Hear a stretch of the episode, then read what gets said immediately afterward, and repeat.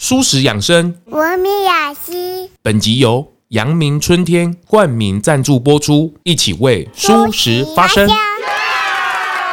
大家好，我是钟，欢迎收听钟来共。没错，所以其实绿色餐饮啊，它本身是有核心价值的。嗯嗯，有核心价值店，它不容易倒，因为你不是你，你还有一群人。嗯一群跟着你有核心价值的人，所以你比较不会不需要去感受到那个孤单感。但俊成哥，你怎么那么傻？你怎么会做这种傻事哈？我有更重要的核心价值，嗯，所以我有一个梦想，就是我希望我死的时候，我的告别式可以有很多人。每周四下午四点更新。今年我也做了一件很棒的事情，我去参与了一场绿色餐饮协会的颁奖典礼。这两年来，透过媒体的力量哦，我也四处去渗透到 各个领域去哦。那我后来发现不行不行，我一定要再再突破自己哦，再跨出舒适圈，不断的扩大，不断的扩大，这也是推使着我自己往前进哈。那特别我这两年也关注到绿色餐饮的这件事情。那一天受邀去参加他们的颁奖典礼，脑洞大开。那当天也看到了几个好朋友也在，蛮多的素食餐厅，他们也被邀请加入，好朋友在那边相。聚哦，包括这个家乐福的永续的小珍姐也在那边哦，好几个好朋友也在那边，然后聊聊起来。特别到中间的时候，休息的时候就不行不行，我一定要透过媒体的力量来访问到这个绿色餐饮指南的创办人、共同创办人黄俊成，黄哥。俊成哥，他那天的发言，我觉得我一定要找一个平台，好好让他发泄一下。我们先请这个俊成哥跟大家打个招呼。Hello，各位听众，大家好，我是黄俊成。是你听那一天真的照稿念的哦。呃，但那个稿是我自己写的，没有被查核过。这个大家都有荷尔蒙年轻气盛的时候，嗯，对，没错，是是是，这个绿色餐饮这件事情呢，啊，也在您的推动底下，已经往了第四年，四年，嗯，第四年往走。你要不要稍微跟大家稍微简介？简单介绍一下绿色餐饮的这件事情。嗯，其实绿色餐饮，我们从一开始的时候就是直接就是照抠国外。是，那当时 这么明显。对，而且而且我直接 copy 的时候，我还写信给国外跟他说：“哎，我要 copy 哦。哦”然后你，那我这样 copy 很累，你要不要干脆给我更多资料？哈。那欧洲的，这是个欧洲的协会，欧洲协会。然后欧洲那边的反应也很有趣，就是说太好了，欢迎你多扣，然后就给了我很多的资料。那当时我们在挑美国的体绿餐体系跟欧洲的体系的时候，我们发现一个最大的不同，就是美国人他们比较讲法律，所以他们的规范是非常的严谨，对，严谨的，就是是与不是。哦，那在欧洲的话，它就多了一点人文的气息。气息在里面。在你是与不是之间，其实我们应该是要鼓励你。跟辅导你去往这条路去迈进，所以它比较像是加分，就是说，假设你今天做的不够好，可能只有二十分哦，我鼓励你再加油，你就可以有二十分、二十五分哦、三十分，你一直往前去迈进，很棒。所以它并没有一个很，它并不像是一个好像就是一个标签或者是一个考，嗯嗯，或或是一个考试，它比较讲是比较像是一种制品。嗯嗯，那后来我们也是因为这样子就觉得，哎，我喜欢这样欧洲比较多的人文观念，嗯嗯，所以我们就把这套系统就把它引进到台湾来。是，然后他们也很有趣，就是我就跟他说，哎，我们台湾人喜欢看到白人，我 看到白人就觉得我们跟国际接轨。你这是你很了解呢哦。然后后来我说外国月亮比较圆，然后我不知道他听得懂听不懂。你该不会你英文就是这样写过去吧？反正就直翻嘛，对，叫他自己去找。然后后来他还真的就从欧洲就飞到台湾，真的假的？对，二零一九年的时候，他飞来台湾。他们的创办人吗？执行长他们。哦，真的假的？然后就帮我们站台，的意思是说，很高兴台湾开始也往这条路去迈进了。那也很高兴台湾跟国际这边去接轨。然后，那站台对我的意义来讲，就是基本上就是我刚才讲的，外国的月亮月亮比较圆呢。对，然后看到一个白人这样，眼球就吸过来了。对对对对对。然后我那时候还想说，如果他不来的话，我就从何家的美影里面去找。你已经有下下策了。对，就是你，你反正你喜欢看白人嘛，我就去找一个啊，然后，就照念就好了。对，然后明年再找个不同肤色的，然后就促成台湾联合国。你这个当天真的不能讲，原来就是这些话，我是。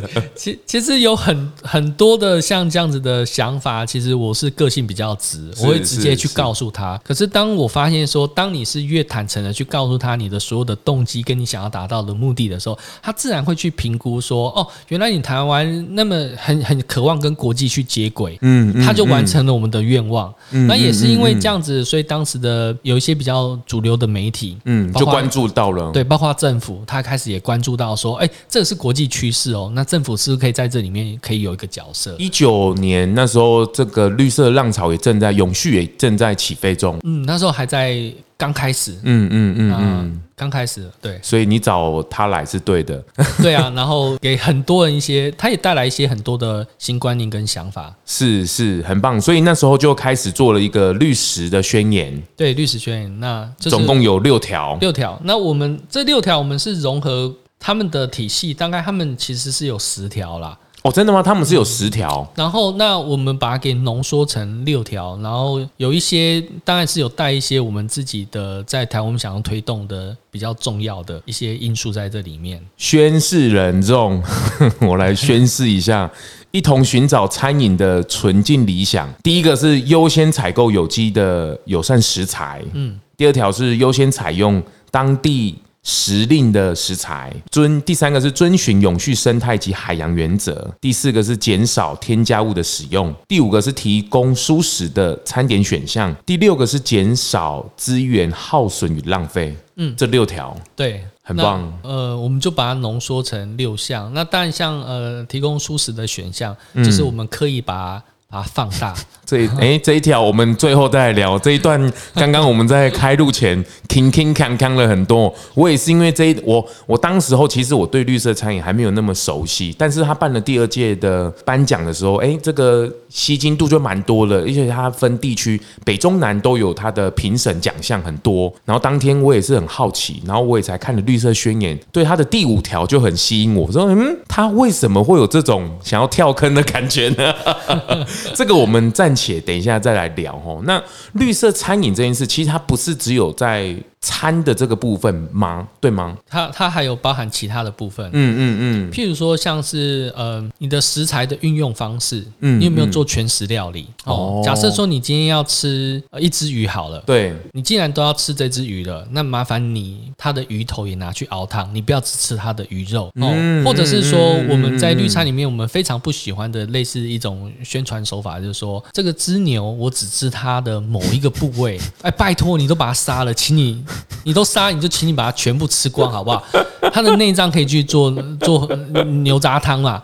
我说，那当然，如果你可以不吃更好。就是说，我们是有阶段性的选择，是，所以然后包含说你的水资源的利用，然后全食料理水资源利用，还有包括我们会开始呃有一些比较它的呃申请业绩的级数比较高的，是，甚至会管到你的灯是不是 LED 灯哦。那你的厨余。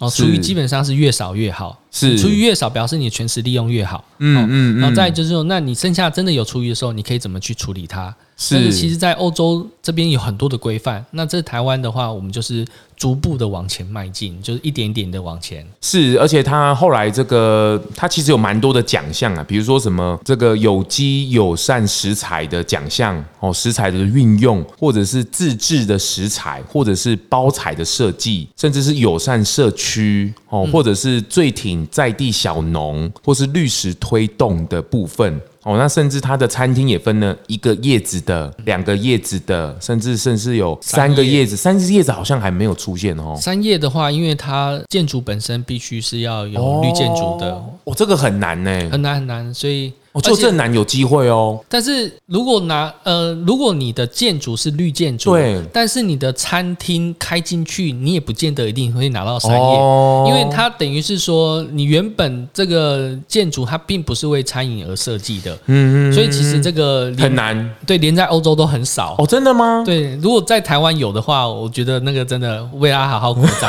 所以现在三叶的还没有，呃，重缺。但欧洲有这有有有有。有有，可是应该是十根手指头数得出来吧？哦，他们很大耶，他们有五亿人，他们应该不止。那我、哦、我不知道多少，是，但是基本上就是有可能在你盖的时候，你就开始要去设想，我这栋建筑里面可能要有住宅，可能要有餐饮的时候，它就全部一起规范在这里面了。它的建筑有可能是什么循环水的利用啊？对对对，对，然后这个这个光照啊，然后减少 LED 啊，对对，它其实都有很多的规范的。这个详情可以看那个旧正南，我们前几集在跟旧振南第五代掌门人聊的部分哦。这个绿色建筑确实是很不容易，它的循环水啊，整个这个。风向啊，面向啊，这个都是非常非常讲究的。没错。那我觉得绿色餐饮更强调的是它的食材的运用，因为既然都已经来吃了，其实它应该要更更永续的、更友善的去把它全部几乎都运用到。食材的运用是我们最基础的。如果你的食材的运用跟你的采购在这一这部分你能够做得好的时候，那我们第二阶段就开始会进到能源了。能源是指的是，比如说刚才讲的水资源的利用啊，还有就是包括像你的 LED 灯啊，然后你的你是不是这个包括你对社区有没有贡献？哦，就是你附近的社区的贡献，这就很有趣喽。我虽然是卖餐。但是到了二业的时候，开始要求你对社区有贡献。这件事情它，它它其实就体现了欧洲绿餐的一个精神，就是绿餐它不仅仅是卖餐，它其实也可以有很多的人文表现。譬如说，像我们人文的表现，对人文表现，像二业的餐厅，我们像有的餐厅，它就会变成是小朋友呃四点半下课，然后妈妈可能六点下班。嗯，他就变成安亲班，那小朋友小朋友也可以先去那个餐厅，是是哦，那那饿了也可以先给你吃嘛，或者喝个饮料，坐在那边写功课嘛，然后妈妈六点再来接。哦，这这是一种方式。哦，第二级的再再往升级的部分，人文的气息加进来了。那或者是说，我们会会跟一些社福单位去合作，就是去是不是说，假设老人的牙口不好，你可以特别针对这老人做一些他能够吃的。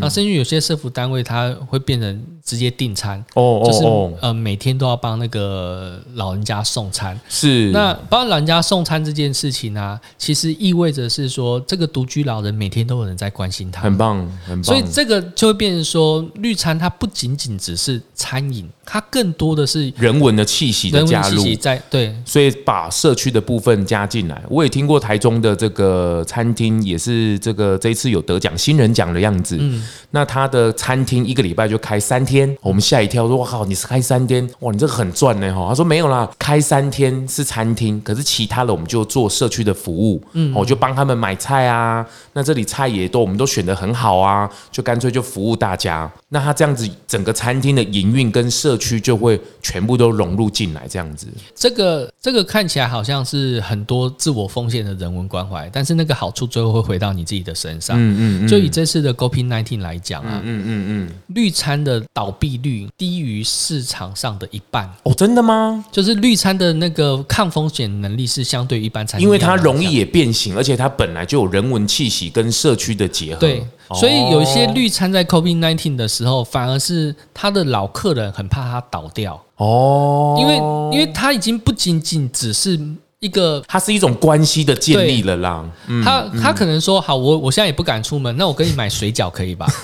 哦，那我给你买料理包可不可以？哦，他可以有很多种方式去想要去协助他。甚至我听过最扯的，有一个 有一个新竹的，他跟我说，哦，那阵子 COVID-19 这些竹客很多在都在家里，然后。他反而生意变好哦，就一堆人跑去跟他买，有点也类似补身体的那种 那种料理包。他说，结果现在 COVID-19 现在比较他说趋缓了。对，你用这个角度来看，就是你店内的人数是有限的，他卖外卖其实反而更多。可是可是为什么这些人在家里一天吃那么多餐，就反而跟你去买的时候，就是那个关系是链接的。哦，甚至于他们，他们也希望想要透过这样的的方式去支持这个餐厅。拜托你不要倒啊！倒以后啊，我到哪里来来吃你的绿餐这样子？哦，哎，很棒哎！其实这种餐厅型的，其实它不是要面对全部全台湾的这个民众，它其实只要针对它当地地区的这个社区型啊，或是那个商圈，嗯，其实对这个餐厅来讲已经非常的足以了。那只是说，如果你每一天都是忙着这个。主家的服务客人，忘记了还有一些边边际的运用。我觉得这个加上就那个人文的服务，哦，这件事情就会很值得。其实我觉得又回到的是我们对餐饮的定义是什么？餐饮的定义就是提供一种专业服务，只是你来吃完东西就走了吗？还是说餐饮它某某个部分是透过饮食跟人跟人的互动？所以我们不是都会问说，哎，呷饱没？因为饮食这件事情是最容易把人扣接的。哦哦。所以为什么要把餐饮变得好像就只是一种投币机？你从头到尾跟不需要去认识这个老板，也不需要什么，就我觉得这种感觉那种就少了很多。当所以这样的餐厅，他就想开到人流最多的。可是，一旦 COVID-19 来的时候，人流最多的实体店越大，影响越大。对，然后你跟社区的互动越少，你的你的客人对你知足越少，你就越容易死。哦。阳明春天于二零二一年荣获米其林首届绿星，那今年二零二二年，他们继续蝉联米其林指南绿星，耶！那什么是米其林绿星呢？表扬在永续作为上领先的餐厅。评审所考虑的元素包括时令食材的使用、餐厅的环境足迹以及厨余系统、垃圾的处理与回收等。每一间绿星餐厅都不相同，都以独自独特的方式运作，但都对身边的世界有所正面的影响。米其林绿星餐厅提供的美食体验，结合了卓越的厨艺与善待环境的承诺，对于美食爱好者和整个业界来说都深具启发。而创办人陈建宏陈董。表示非常感谢米其林指南对于阳明春天的认同与肯定，舒适永续健康，环环相扣。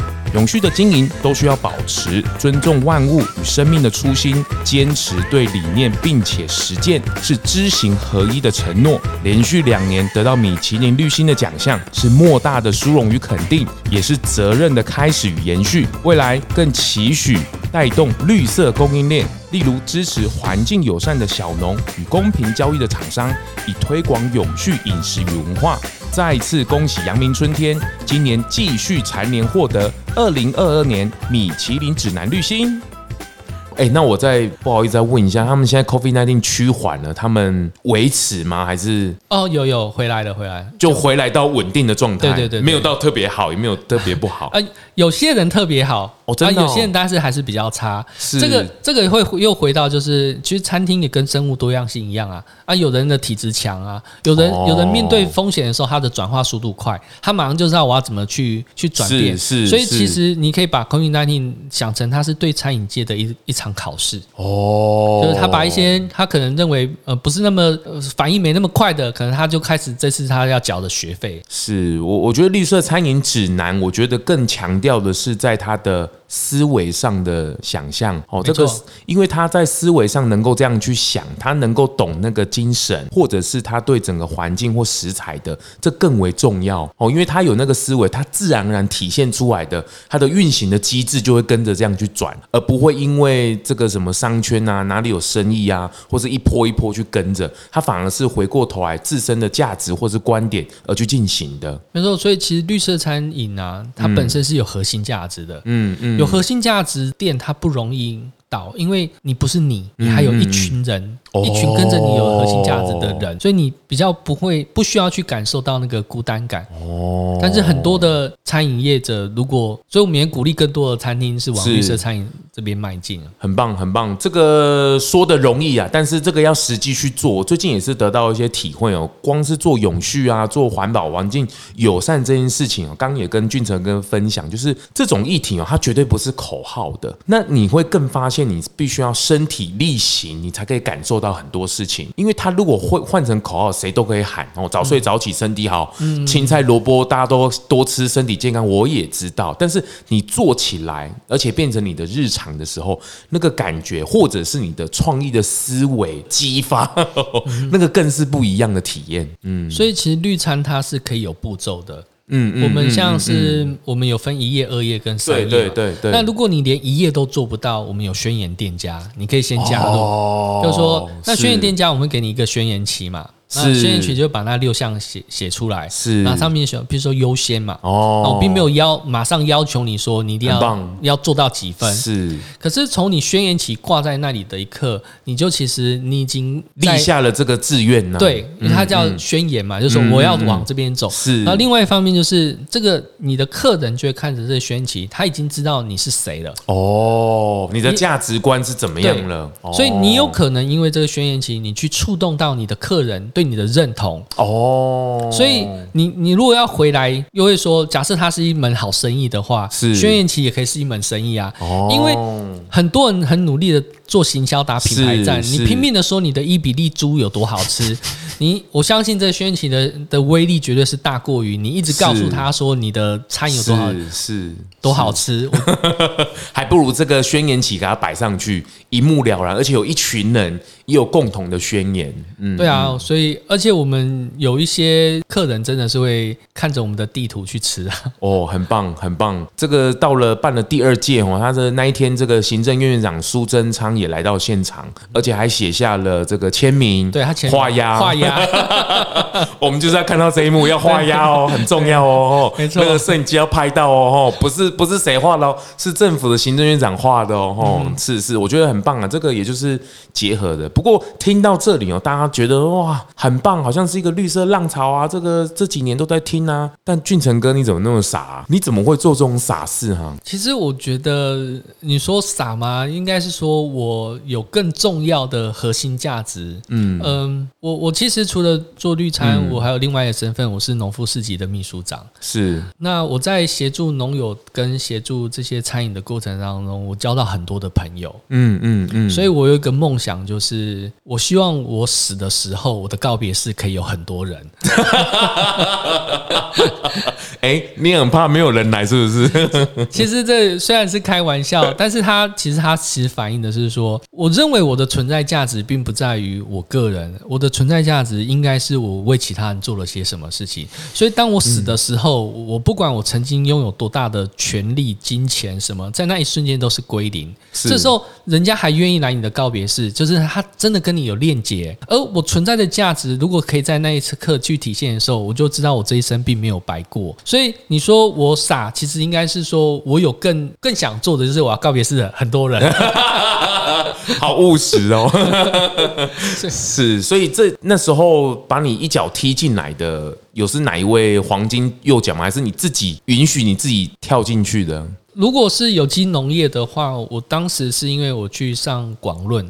哦，应该有听过嘛？是。然后那时候日常法师就是有在讲说，呃，有机农业对台湾的重要性哦，重要性。比如说你喷农药，你是做，哦哦哦其实就是生态灭绝嘛。哦哦，哦。就那一一整块土地，不管是人啊、动植物，通通都很多都被影响到。哦、那我是因为从这边开始接触到环境，哦，开始去关注环境，然后才后来才会从农业开始会进到。餐饮就是因为其实食农食农嘛，是是是，食物跟餐饮这件事情。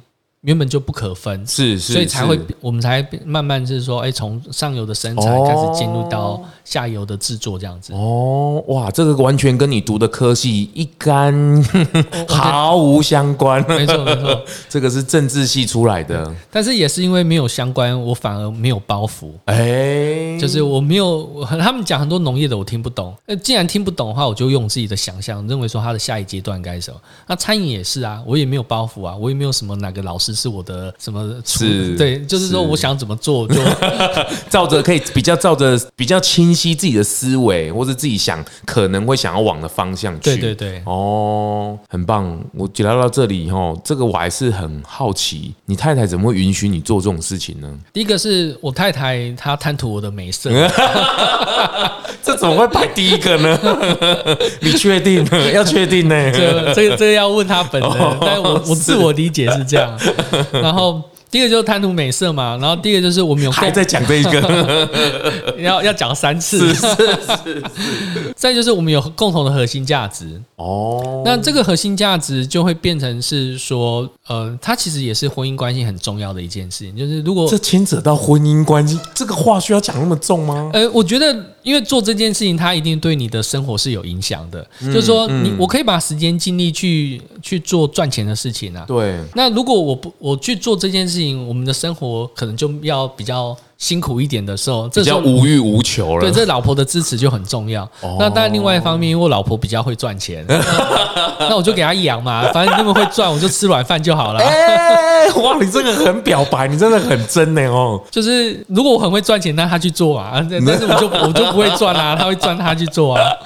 本来这夫妻同都在同一艘船上啊，这个没有分你我，男女平权，女男平权呢、啊。嗯、这个其实是以前的思维留下，谁养谁，谁养谁。这个也其实，在现在根本就没有了啦，大家一起为家而努力啦。嗯，哦，所以所以在做这件事之前，有跟太有没有深度沟通过一下吗？还是在戒指戴上的那一刻之前都有沟通？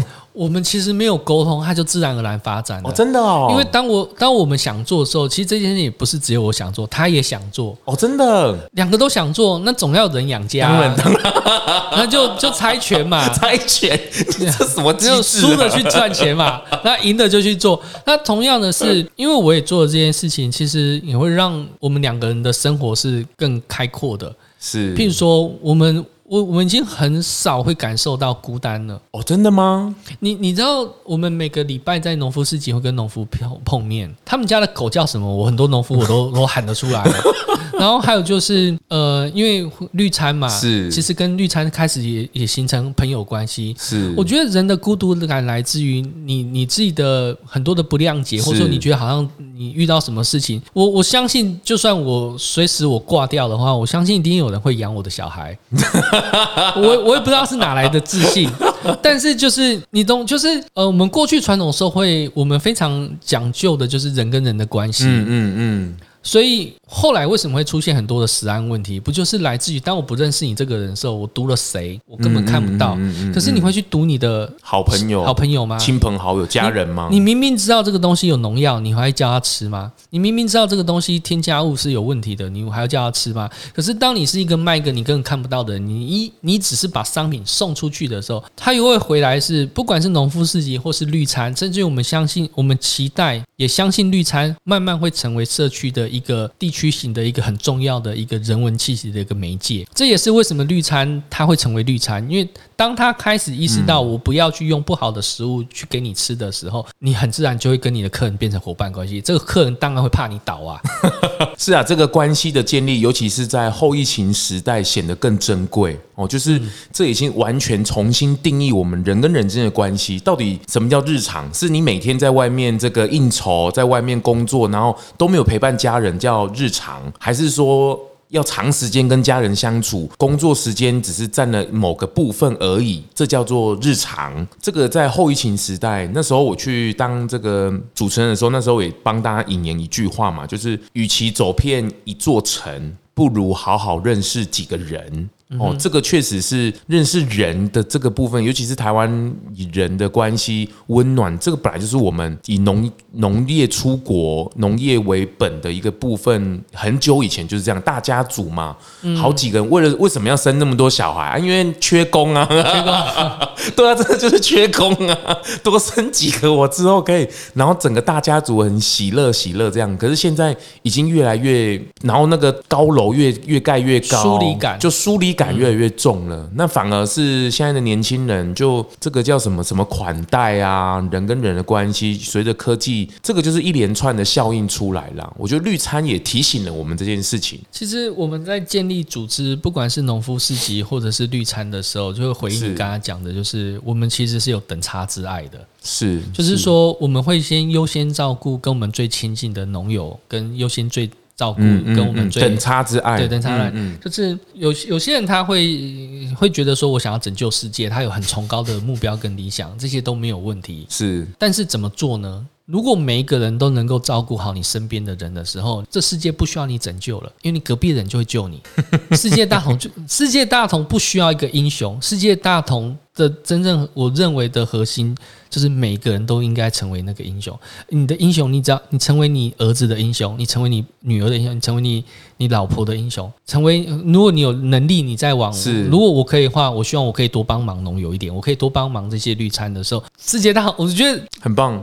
不需要人人拯救，而且我觉得不要太去迷信那些英雄，英雄是会堕落的。这个很可以理解哦，就是这个在讲的就是量力而为哦。当然，我们的理想，当然我们的视角可以到拉到这么高，拉到这么大。未来的憧憬可以是这样子，可是回过头来回到我们的日常的时候，其实照顾好一个家，甚至照顾好一个家族，甚至你这个朋友圈、工作关系圈，其实就足以了。哦，这个，因为他你你一辈子也大概。脱离不了这几个人，对，好，那你工作的视野开出去的时候，那个是撒种子，那个是人跟人之间哇不同的圈，所以你看哦，舒适圈的扩大，我认为往外的扩大，第一步就是在绿色餐饮这个区块，而你往外走，绿色餐饮的下个区块就是在跟大众市场接触，一个很重要讲灰色地带或是一个比较好的媒介。我觉得从绿色餐饮这个介入的时候，你就会更理解从环境友善的这件事情，从全食材这件事情。慢慢慢慢的往前去推进，好，这也是我们这个一开始在唇枪舌战的这个为什么他在第五点哈，这个身为台湾第一个舒适 Podcast 不能追不能不追问这件事情哦，你为什么特地把第五条加进来？这件事情在台湾不就是犯天不是不是犯了天条，就是你怎么会突如其然降临这一条？当然是我自己个人是希望能够推动蔬食。嗯嗯，很多人也一开始有时候会误会说绿餐就一定是蔬食，但是其实以国际的标准来讲，他们追求的是永续。嗯，就是说，所以假假设你这个鱼是呃永续的捕捞方式，或者是他们是认同的，他们是认同的。嗯，那但是你你谈到永续。这件事情，如果你要用碳足迹来看的话，肉的碳足迹就是高嘛。它不管怎么样就是高啊。对，所以你我我们会变成是一个媒介，就是说，虽然我个人想要推蔬食，嗯，但是我并不会用一直去告诉你这件事情，嗯嗯，我会用别的方式，比如说碳足迹的方式，或者是我会告诉你说，在成本经营管理上，你减少肉类，你增加你的农粮。其实你的抗风险能力你是加高的，嗯，哦，还有就是现在呃，我们的肉大部分是从国外来，它受国际物价的波动要来的大，就是我刚才讲的抗风险能力，你如果可以用越多的农粮跟本地食材，那当然是越好啊。是的，这个这个是自己在价值观的展现上的一个冲击，或者是对于永续这件事的理解。当然，你也不能说现在大家对于永续的理解这样就够了，而是而是它，因为这个是我们人跟。大自然环境的关系嘛，那也是我们跟下一代的关系，我们自己的永续的问题也是，所以它会有这样的探权，或者是这个没有谁对谁错哦，只要能够全部能够活下来，能够永续哦，那个那个是对的就 OK。可是问题是啊，现在做法就。就需要修正呢，要不然怎么会有这些事情的产生，或者是这么多企业去往这边去靠的原因？哦，其实更更回到我好奇的就是他刚讲的那一段故事，我也是觉得起鸡皮疙瘩。就你小时候听说在这个聚会上面，在同学面前吐得乱七八糟的。Okay.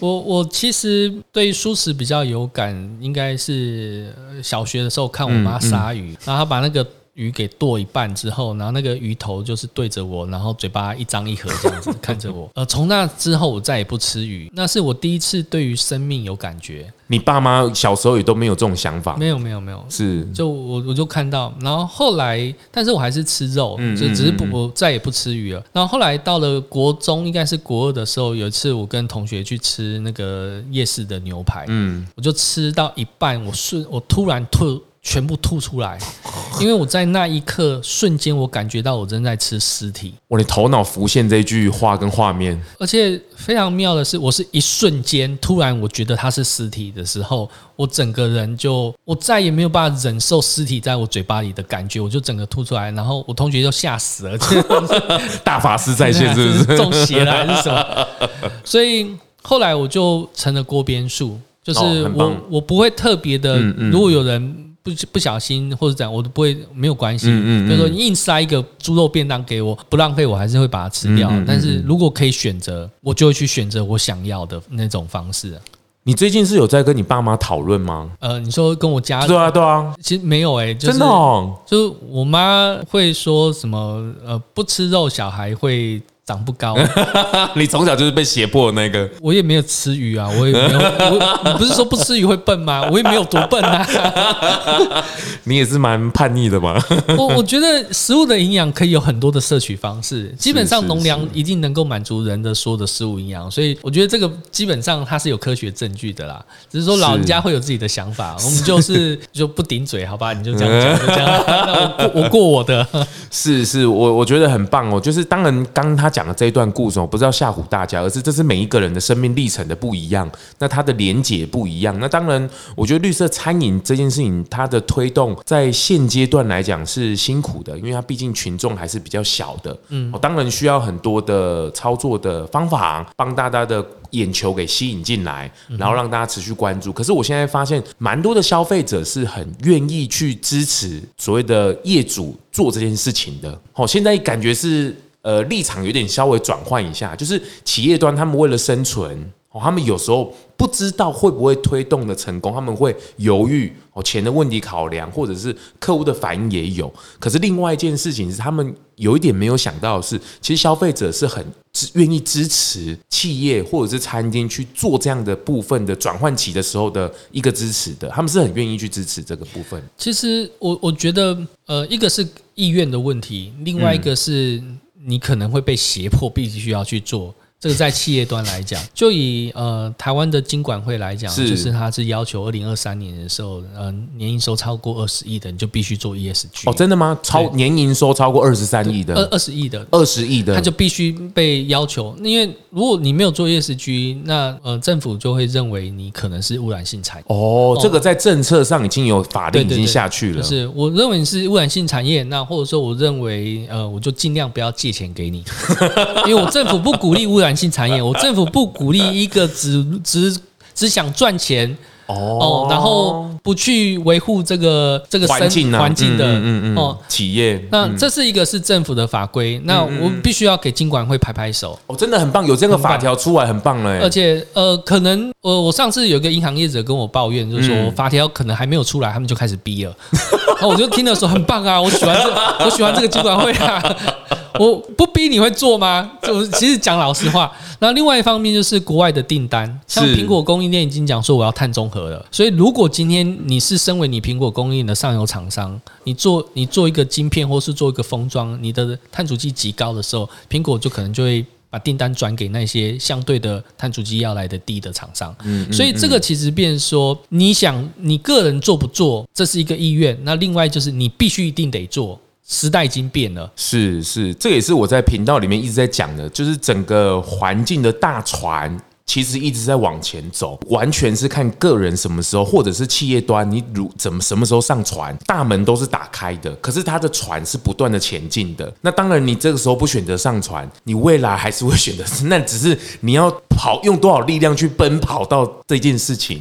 其实，如果这个企业它跑得比别人快的话，它它会有好处，至少它会有美光灯的焦点嘛，资源的投入啊。对，然后另外一方面，我相信在政府上面，它在它也会鼓励。一开始先投入比较多资源在对环境上的企业，那如那你要等到人家拿着鞭子来打你的时候，那时候就是被媒体修理，被政府修理啊，被民众被环境检视。对你，你要等到那一天吗？还是你自己自己摸摸鼻子，现在赶快做一做吧？不管你愿还是不愿意啊。是啊，是啊。不过这个还是用鼓励的心情去跟大家讲，因为这个对品牌是很有加分的。因为对于消费者市场而言，你你环你这个企业对于环境友善有照顾，哈，对。对于这个民众的食材有用心，对这个农业端生产者也也多加照顾，其实他们对你的品牌的粘着度会增加许多哦。我觉得这件事情更可以从企业端去看到的，老板们不要害怕哈，没有鞭子，没有鞭子。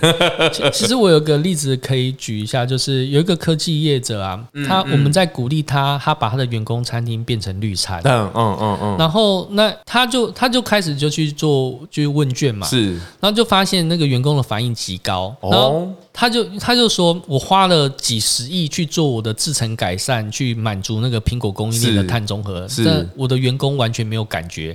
我可能只是加了五十万加菜金，然后去买有机菜，然后让我的餐厅是比较绿化，每个员工都感恩在德，因为你生你的制程改善对他而言，他。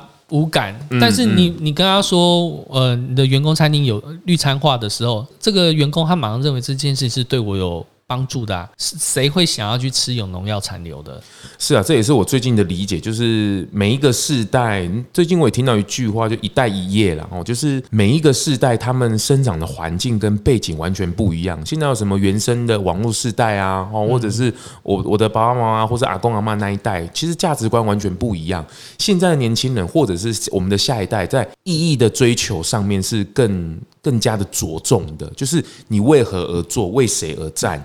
这件事情他们是会去找的，不是钱的问题。当然，钱是我们中间的一个很好的媒介。可是，因为有时候距离太遥远，他就干脆不去追寻了，或是他小时候已经被满足过了，他也就不去。可是，在意义的追寻，我觉得这感觉也是人性的一个向善的，或是更好的一个趋向。哦，我我觉得，如果企业它可以透过不管是绿餐，或者是说绿餐里面更深的一个往往舒适这边迈进的时候，其实它可以让这个公司的。凝聚力是更加强的。嗯，嗯，还有就是，如果今天在一个无良企业，那也不好意思讲，就是你会你要让员工有荣誉感，是光荣感，对，然后他也要认同这个企业。是，那你要做的很多事情，你一直去做什么水资源的制成改善，那个他会觉得你是对苹果交代。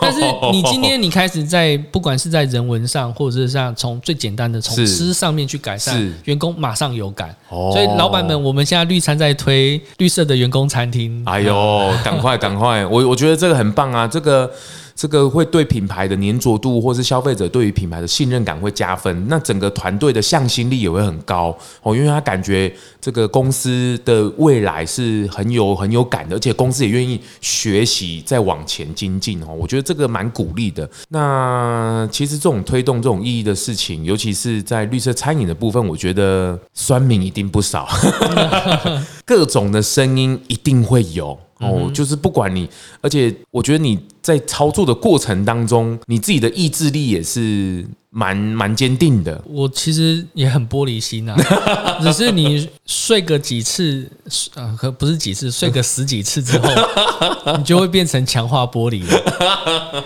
我觉得会回到是那个核心价值，如果你是打从内心去深信它，你不管这个过程当中有多少人唱衰。你你就会坚持下来。有些事情你现在做可能不成功，然后你又被人家笑，你又被人家说。可是也许这件事情在两年后会成功。是啊，你你颁奖典礼办了第二届，行政院长就来签名啊，画押画押。所以对，所以在一开始的时候，就人家在会想要看好戏嘛。包括像我在推企业的员工餐厅，然后也有人会问说，那这企业有什么好处？然后我就说，所 所有的事情一定要真金白银才叫好处吗？就是你你提高员工的，就丛林法则啦，就是看谁拳头大，也不是这个样子啊。对啊，就是所以其实有这个世界上有很多的面相，那当然是说也要不断的检视自己有没有做错。然后我以我自己说，就是内心的意乐，就是我做这件事情是为了想红吗？你知道，你知道，现在很多的新创团队，其实我还在看，可能只是为了想要满足那种虚荣感、名声或地位了。对，所以我会不断不断的要回头去检视你自己的所作所为是否是正派的。那但，我现在希望我红，因为我红，我才会有影响力，有影响力，我才能够去游说政府跟游说企业去做更多的事情，有目的的红。对。不是为了红而红。对对对，那真当这个目的真的可以达到的时候，那其实就要让后面人去接棒。所以其实，嗯，这个又会回到很多的人生价值观，跟你怎么去对待。是，还有就是我告别式的时候，我要 我要用什么强调你的告别式呢？哦，因为我就把它录下来。因为告别式就是他不断的检视你，你希望你这一生怎么过嘛？你需要你你每个人都想风光啊，但是风光之下，你也不想被人家讲啊，这个人很骄傲。哦，这个人只是为了想红。哎，我带你去跟死亡学习。你有没有？你有没有听过徐一飞？没有啊。这个台湾第一个，这个在我前几集有采访一个这个跟死亡学习的这个送行者女生。哦。她开了个和光礼，然后她最近因为她因为她公司有那个棺材。嗯，我那时候采访他，我去参访，结果他就马上叫我躺那个棺材。棺材。我说我说我都还没有准备啊，你怎么叫我躺？他说死亡有让你准备好吗？啊、哇，我就去体验，他就真的关啊，这个让你去体验。然后后来因为他最近开了体验的课程嘛，就让大家去跟死亡学去体验。然后我那天说啊啊，你办的如何？他说哦，好多人好想死哦，因为很多人很想要去体验一下这个过程，跟死亡去学习。因为这个对于死亡以前是禁忌，可是现在对于我觉得它是一种对生命议题的探讨，就是我我的生命到底是。是怎么样的？就是现在的已经很多种东西已经浮出来了，所以我觉得，哎，这个你还不知道这个？不知道。那我觉得我们应该会是好朋友啊，哦，对不对？我应该带你去体验一下这件事情，很棒，很棒。这个，而且你特别做这个，如果你要把这个。绿色餐饮或者是在蔬食的时候，你现在的语言其实也被呛爆了呢哦。什么叫全食啊？你该吃就要全部吃完，他就不能吃啊？你在讲什么？你说如果以蔬食，对啊，就是、你还加了这一条，然后你还嗯有有，我们也曾经也是被误解很多次，人家有很多的攻击跟批判。是，如果早些年的时候，我觉得推蔬食这件，它并不是非黑即白。嗯，嗯，我们会去尊重其他人的选择，嗯，但是我会告诉你说，哎，我有一个属于我过生活的方式，我可以慢慢去引导你。嗯，如果说今天绿餐，呃，我们的 power 越来越大，嗯，我能不能够？开始引导他们减少肉类的摄取，比如说，我可以开始要求绿色餐饮里面，因为碳足迹的关系，以碳权来算，我们来碳权来算，从明年开始，我们肉类减半。就是我知道你现在做不到，嗯，但是你可以缓慢的往这个方向迈。这个就是为什么你选欧系体系的原因，就是因为它有人文的气息。对，因为你自己也有这个过程，因为你知道这是日常啊，这个不是一一朝一夕可以改变的啊，它是需要有辅导的啊，它需要。有过程啊，它需要被鼓励的啊，因为它最后形成那个价值才是真价值，没错，不然那个永远是别人的价值。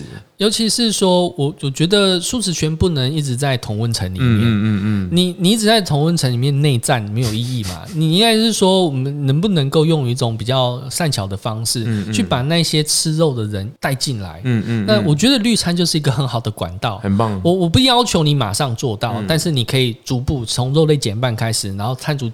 然后我开始加入了很多营养摄取的一些，然后植物性饮食，甚至我觉得在前面对于环境的食材的运用，我觉得这个是在在更之前的，在肉类减半之前，在肉还没有减少之前，我觉得现前面的食材的运用上，它如果能够讲究，其实它就对于环境有一个很好的关系了。没错，那它开始慢慢往前踏的时候，它比较能够去理解这样的角色，跟为什么要现在这个整个绿色浪潮的原因。我们与其是说在卖餐，我们卖的是观念，很棒。